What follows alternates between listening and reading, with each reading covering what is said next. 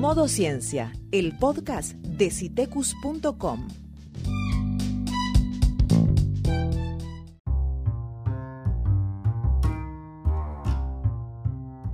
Pone tu smartphone, tablet o computadora en modo ciencia.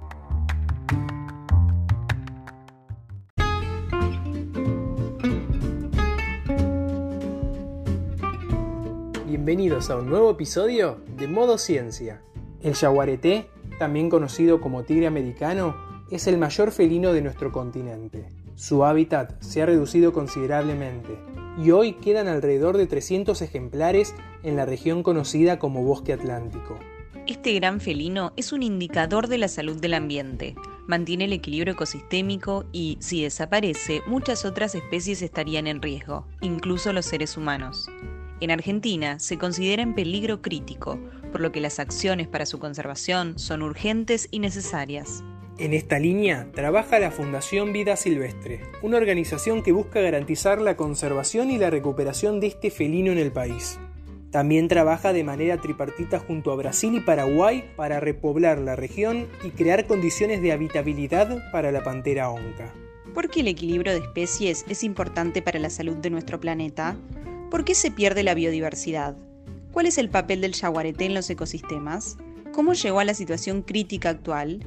¿Cómo trabaja Fundación Vida Silvestre para su conservación? La invitada es Lucía Lazari, bióloga especializada en conservación de la biodiversidad y coordinadora del programa Paisajes Terrestres de Fundación Vida Silvestre. Activamos el modo ciencia y la escuchamos.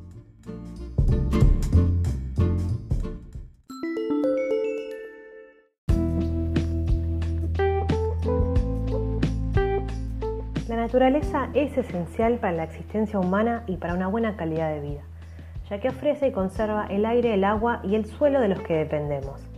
También regula el clima, asegura la polinización, el control de plagas y reduce el impacto de catástrofes naturales. A pesar de que la biodiversidad resulta fundamental para las personas, existe evidencia innegable de que la estamos destruyendo a un ritmo sin precedentes en nuestra historia.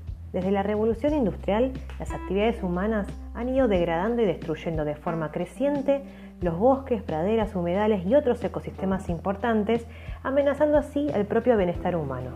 Hasta un 75% de la superficie terrestre no cubierta de hielo ya ha sido significativamente alterada. La mayoría de los mares están muy contaminados y se ha perdido más del 85% de los humedales. La pérdida de biodiversidad no es una mera cuestión ambiental, sino un auténtico desafío para la economía local, el desarrollo y la seguridad global, y sin dudas un gran problema ético y moral. Se trata al fin y al cabo de una cuestión de autoprotección. La naturaleza está presente en todos los aspectos relacionados con la salud humana y contribuye a la misma con servicios no materiales. El motor más relevante de la pérdida de biodiversidad en los sistemas terrestres es el cambio del uso del suelo principalmente la conversión de hábitat nativo en sistemas agrícolas y ganaderos, así como también la sobrepesca en gran parte de los océanos. El avance de la conversión de los ambientes naturales para las actividades humanas ocasiona graves consecuencias sociales, ambientales y económicas. Una de las formas en la que la ciencia colabora en la conservación es al estudiar el impacto de la acción humana sobre los ecosistemas en peligro, a fin de diseñar mejores planes de manejo para estos territorios. Es importante que aumentemos los esfuerzos para la conservación, promovamos la producción y el comercio de alimentos más eficientes y sostenibles y reduzcamos los desechos e incentivemos los consumos y las dietas más saludables y respetuosas con el ambiente. Además, es imprescindible que las empresas y la sociedad y el gobierno hagan respetar las legislaciones vigentes y promuevan nuevas para la protección de nuestro territorio. La pandemia por el COVID-19 y sus consecuencias dejan en evidencia la necesidad de cambiar la forma en la cual nos relacionamos con la naturaleza y el profundo vínculo entre nuestra salud y la salud del planeta. A fin de revertir esta pérdida de biodiversidad, la conservación es fundamental, pero no suficiente. Es necesario transformar los patrones de producción y consumo de alimentos, impulsar un modelo donde los límites del planeta sustenten las decisiones políticas y económicas y emprender acciones que ayuden a detener los motores del cambio de uso del suelo y reducir los desechos y favorecer las dietas saludables y sostenibles. Por su amplia distribución histórica se lo llama de diversas formas según la cultura y la región de donde habita o donde habitó. Yaguareté, jaguareté, onza pintada, tigre americano jaguar, son algunos de sus nombres. Pantera onca es un nombre científico. Es el felino más grande del continente americano y el tercero a nivel mundial después del tigre y el león. Es considerado una especie indicadora de la salud del ambiente, porque juega un papel importante en el mantenimiento de sistemas naturales que proveen de servicios ecosistémicos vitales para el bienestar de la naturaleza y las personas. Como predador, se encuentra en la cima de la pirámide alimenticia y requiere grandes extensiones de territorio para vivir. Es una especie muy sensible a las alteraciones del ecosistema e incluso llega a ser el primero en desaparecer cuando el hábitat se deteriora.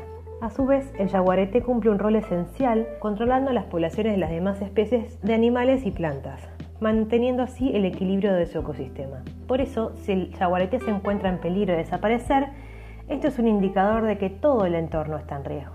Como especie se caracteriza por tener hábitos nocturnos, ser solitario y territorial y vive en diferentes biomas como por ejemplo las selvas tropicales, subtropicales, bosques y humedales, entre otros.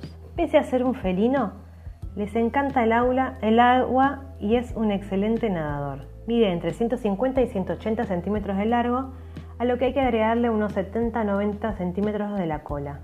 Su peso habitualmente ronda los 70 90 kilos y en algunas ocasiones llega hasta los 135. Tiene la mandíbula más fuerte de todos los felinos y sus manchas, llamadas rosetas, forman un patrón único e irrepetible en cada individuo, como nuestras huellas digitales. Así los investigadores pueden identificarlos. Su dieta es amplia y variada, alimentándose de grandes vertebrados como el tapir, pecaríes, venados e incluso el yacaré. También presas menores como por ejemplo tortugas, peces y cuatíes. Después de matar a sus presas, suele transportarlas a sitios seguros donde puede consumirlas durante varios días. Es frecuente que se mantenga cerca de estos restos debido a que el calor los descompone rápidamente y además de esta forma evita se evita el consumo por parte de aves carroñeras como los jotes. Lamentablemente la especie enfrenta las siguientes amenazas. Pérdida, alteración y fragmentación del hábitat debido a la deforestación, por la expansión agropecuaria y la construcción de infraestructura, la cacería proactiva del jaguarete y de sus presas como trofeo de caza o en represalia por los ataques al ganado, atropellamientos de la especie y de las presas en las rutas y caminos y disminución de sus presas por otros motivos. En todo el bosque atlántico se estima que la población no es mayor a 300 jaguaretes, menos del 1% de la población que pudo haber existido en la región antes de la llegada de los europeos. En Argentina hoy el jaguarete permanece en tres regiones, las yungas, la región chaqueña y el bosque atlántico, conocido como selva misionera en Argentina. En total, se estima que hay poco más de 250 yaguaretes entre las tres regiones. Entre la selva misionera y el Parque Nacional de Iguazú de Brasil se mantiene una población estimada en 105 yaguaretes, que mediante monitoreos científicos en los últimos años registró un aumento en su tendencia poblacional. Desde 1988, Fundación Vía Silvestre está asociada y representada y representa en la Argentina a WWF, una de las organizaciones independientes de conservación más grandes del mundo. Por eso trabajamos en conjunto para conservar la naturaleza, promover el uso sustentable de los recursos naturales y una conducta responsable en el contexto del cambio climático. A principios de noviembre anunciamos la Estrategia de Conservación del Yaguarete, que establece una red continental de 15 paisajes prioritarios para la especie en 14 países de América y cuyo objetivo es garantizar la recuperación de este felino que a nivel internacional se encuentra categorizado como especie casi amenazada en la lista roja de especies amenazadas de la Unión Internacional para la Conservación de la Naturaleza, debido a su pérdida de hábitat y la cacería furtiva entre otras. Sin embargo, en algunos lugares, incluyendo Argentina, la especie se considera en peligro crítico, por lo que las acciones para su conservación son especialmente urgentes. La estrategia considera el rescate de los hábitats que ocupa el yaguarete, así como la preservación de los servicios ecosistémicos que estos lugares proveen en beneficio de las comunidades humanas que coexisten con la especie. Además, promueve actividades económicas sustentables como la restauración de ecosistemas y las buenas prácticas agrícolas y ganaderas. Se trata de una estrategia de 10 años que guiará las acciones de ambas organizaciones en favor del felino más grande del continente y de las zonas en las que habita busca asegurar las unidades de conservación del yaguarete, que son áreas de prioridad para la protección de esta especie. Además, para el Día Internacional del Yaguareté, celebrado el 29 de noviembre, Argentina, Brasil y Paraguay anunciamos un compromiso trinacional por la conservación del chaguareté, el embajador de, los pueblos que habitaron y habitan el bosque atlántico, una de las regiones que comparten estos tres países. Conscientes de la realidad de cada país, la iniciativa Unidos por el Yaguareté focalizará esfuerzos para mantener y aumentar la población de yaguaretés en la selva misionera argentina y la mata atlántica de Brasil, así como generar las condiciones necesarias para que el tigre americano siga recorriendo el bosque atlántico en Paraguay. El bosque atlántico originalmente cubría 1.345.300 kilómetros cuadrados. Sin embargo, en los últimos 40 años fue reducido significativamente y hoy queda solo el 17% de los bosques originales. La especie se encuentra actualmente en menos del 4% de la región en 13 fragmentos aislados. La estrategia trinacional para conservar la especie incluye un amplio abanico de actividades que busca también impactar sobre las presas del jaguarete, esencial para su supervivencia. Para eso, la estrategia se llevará a cabo con los siguientes frentes. Promover la conciencia y participación social abordando la problemática de la caza y el comercio ilegal de vida silvestre. Fortalecer y mejorar la gestión de áreas protegidas y públicas y privadas reducir el conflicto entre los productores y la fauna silvestre, proponiendo alternativas que valoren la vida silvestre, asegurar el hábitat para el futuro del jaguarete, tanto en áreas de selva que están protegidas como en las que no lo están. Estas últimas deben mantenerse para que sirvan como corredores ecológicos de la especie. Y por último, apoyar la generación constante de conocimiento científico sobre la especie y el ecosistema donde vive, lo que permite tomar buenas decisiones para su conservación. La destrucción ambiental contribuye a la aparición de enfermedades de origen zoonótico como el COVID-19. En medio de esta pandemia es importante continuar remarcando la estrecha conexión entre nuestra salud y la de la naturaleza. Por eso, si la alteración del territorio del yaguareté lo afecta, también nos afecta a nosotros los seres humanos.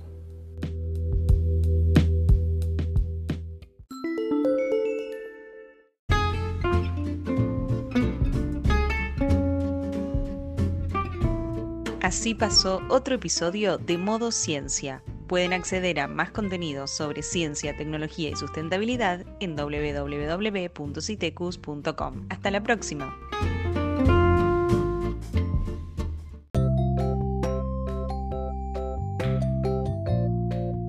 Podés volver a escuchar este y otros podcasts en Spotify.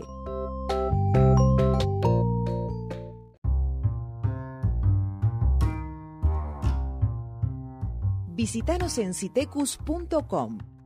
Encontranos en las redes sociales como Citecus OC.